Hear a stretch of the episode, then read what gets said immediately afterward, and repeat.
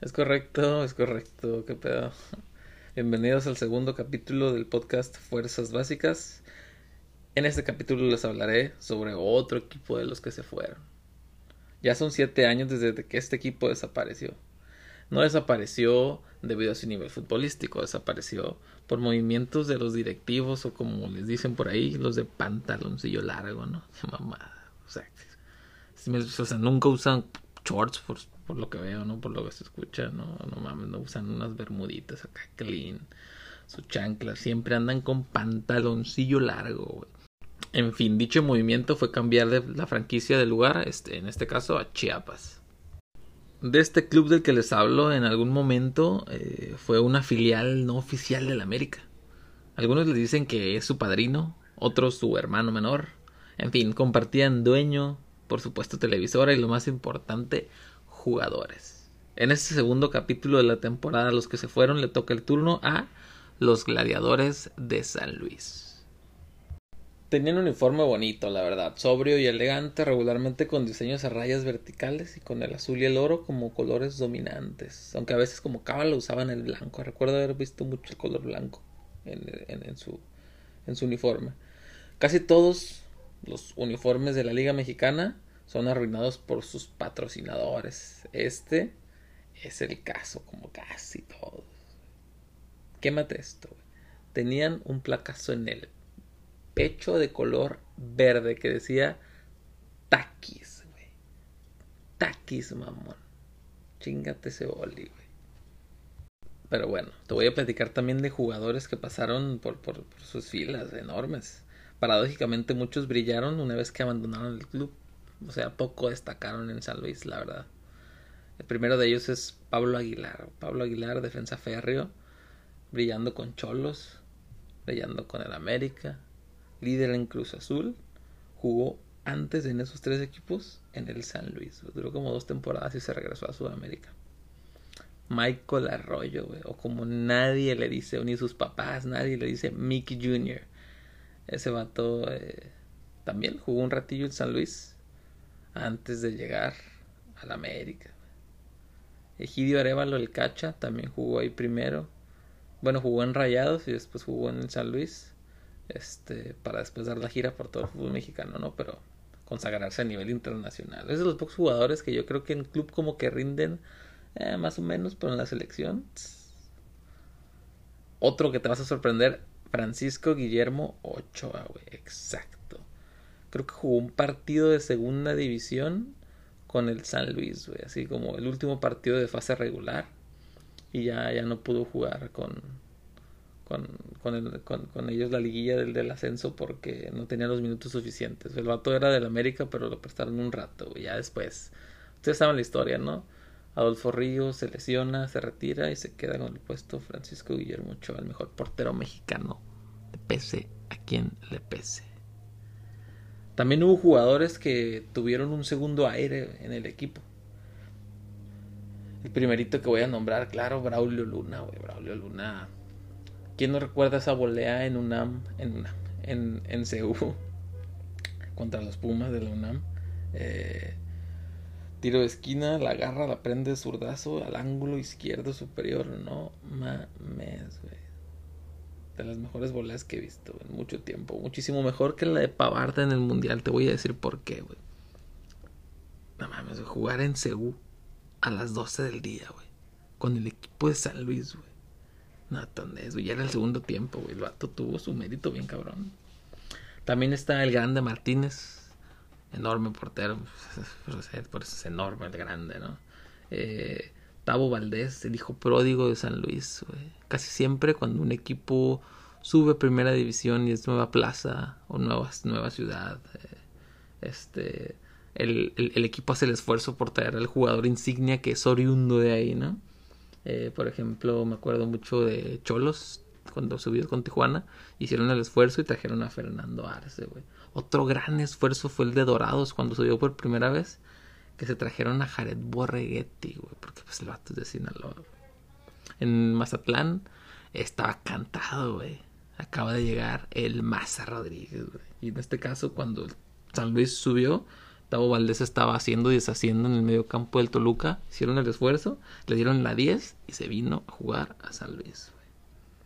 También está el caso de Tresor Moreno y el Chango Moreno, o como les dice el perro Bermúdez, los morenes.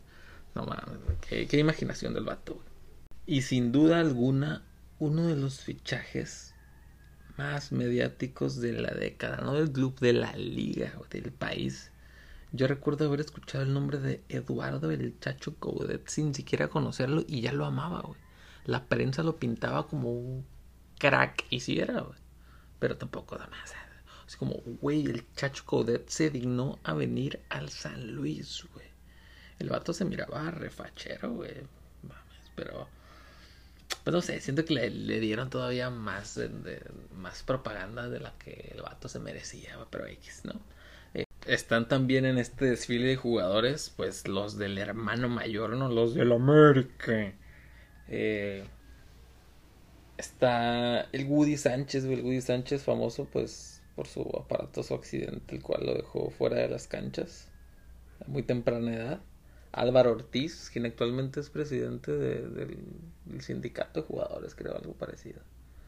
Eh, el Jagger Martínez, güey, dato curioso, la canción de Move Like Jagger es en honor al Jagger Martínez. Hace poquito lo, lo dijo este Adam Levine, creo. Ángel Pleititos Reina, güey. Pleititos Reina hizo sus primeros pininos, güey. El vato despuntó en el equipo del San Luis. Y por supuesto González Tahuilán, güey. Para los compas, el Tagui. Este vato fue uno de los artífices del milagro potosino del 2006.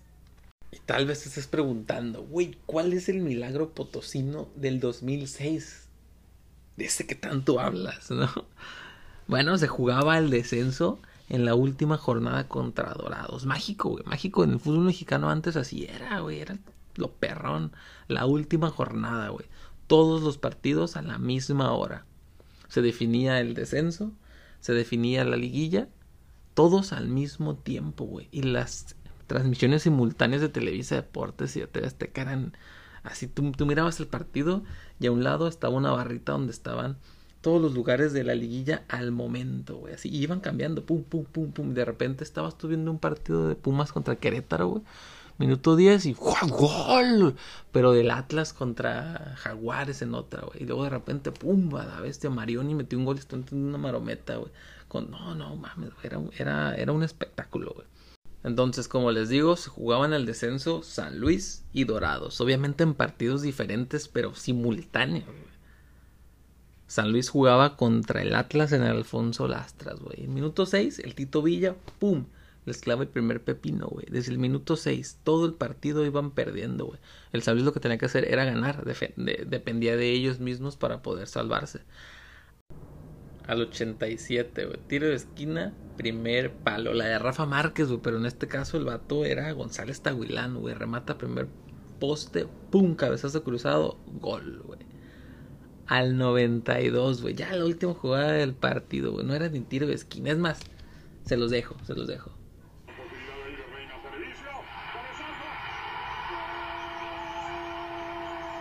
Gol, güey.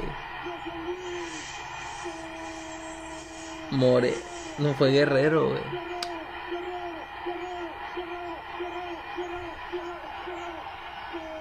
Hasta el grande Martínez fue a festejar ahí el corner, güey. 2-1, güey.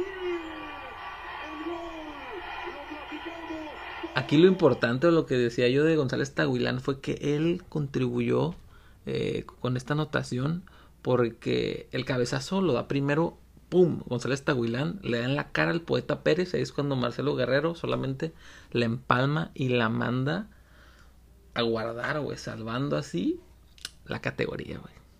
Y bueno, me gustaría seguir hablando muchísimo más de este brillante club pero pues ya, ya la investigación no dio para más. Cabe recalcar que, que, el Atlético San Luis que actualmente juega no, no es este equipo de, de, San Luis los Gladiadores. Juegan en la misma ciudad, en el mismo estadio, pero ya son cosas totalmente diferentes.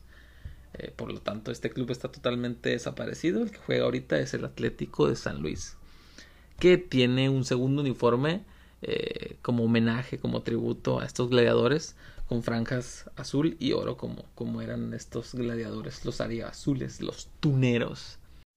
Y como ya es bien sabido, al final de cada podcast les compartiré mi top número 3 con jugadores que tengan el número del capítulo en turno, en este caso el número 2. Top número 3. En la tercera posición se encuentra Beto Rodríguez. Beto Rodríguez que era, si no mal recuerdo, lateral por izquierda del club Pachuca, güey. Trae el número 2, incansable el vato.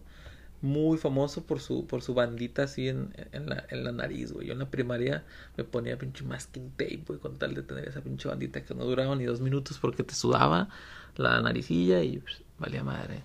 Bandita que la puso muy de moda Beto Rodríguez, el Cabrito Arellano, el Piti, el Dani Osorno, güey. Enormes jugadores. Número 2, jugador con el número 2, Dieguito Martínez. Dieguito Martínez, gran jugador. Yo lo recuerdo de Necaxa. Jugó en las Chivas, pero en el Necaxa fue donde estuvo más perrón. Y creo que en unos Juegos Olímpicos o en unos Panamericanos, el vato la rompió, güey. Y en el número 1, gran jugador. Desafortunadamente no me tocó verlo así en el punto máximo de su carrera. Eh, creo que y, en Uber es el Mundial 2002, en un entrenamiento ya, creo que ya en Corea, ya de los preliminares para empezar el Mundial, eh, se fracturó el vato. Pero, eh, pues, leyenda mexicana, güey. Claudio el Emperador Suárez. Ese es mi top 3. Si tú no coincides, si conoces algún jugador del medio mexicano con el número 2, házmelo saber en mis redes sociales. Instagram, arroba básicas podcast. Muchas gracias por escucharme. Nos vemos en el próximo capítulo. Gracias.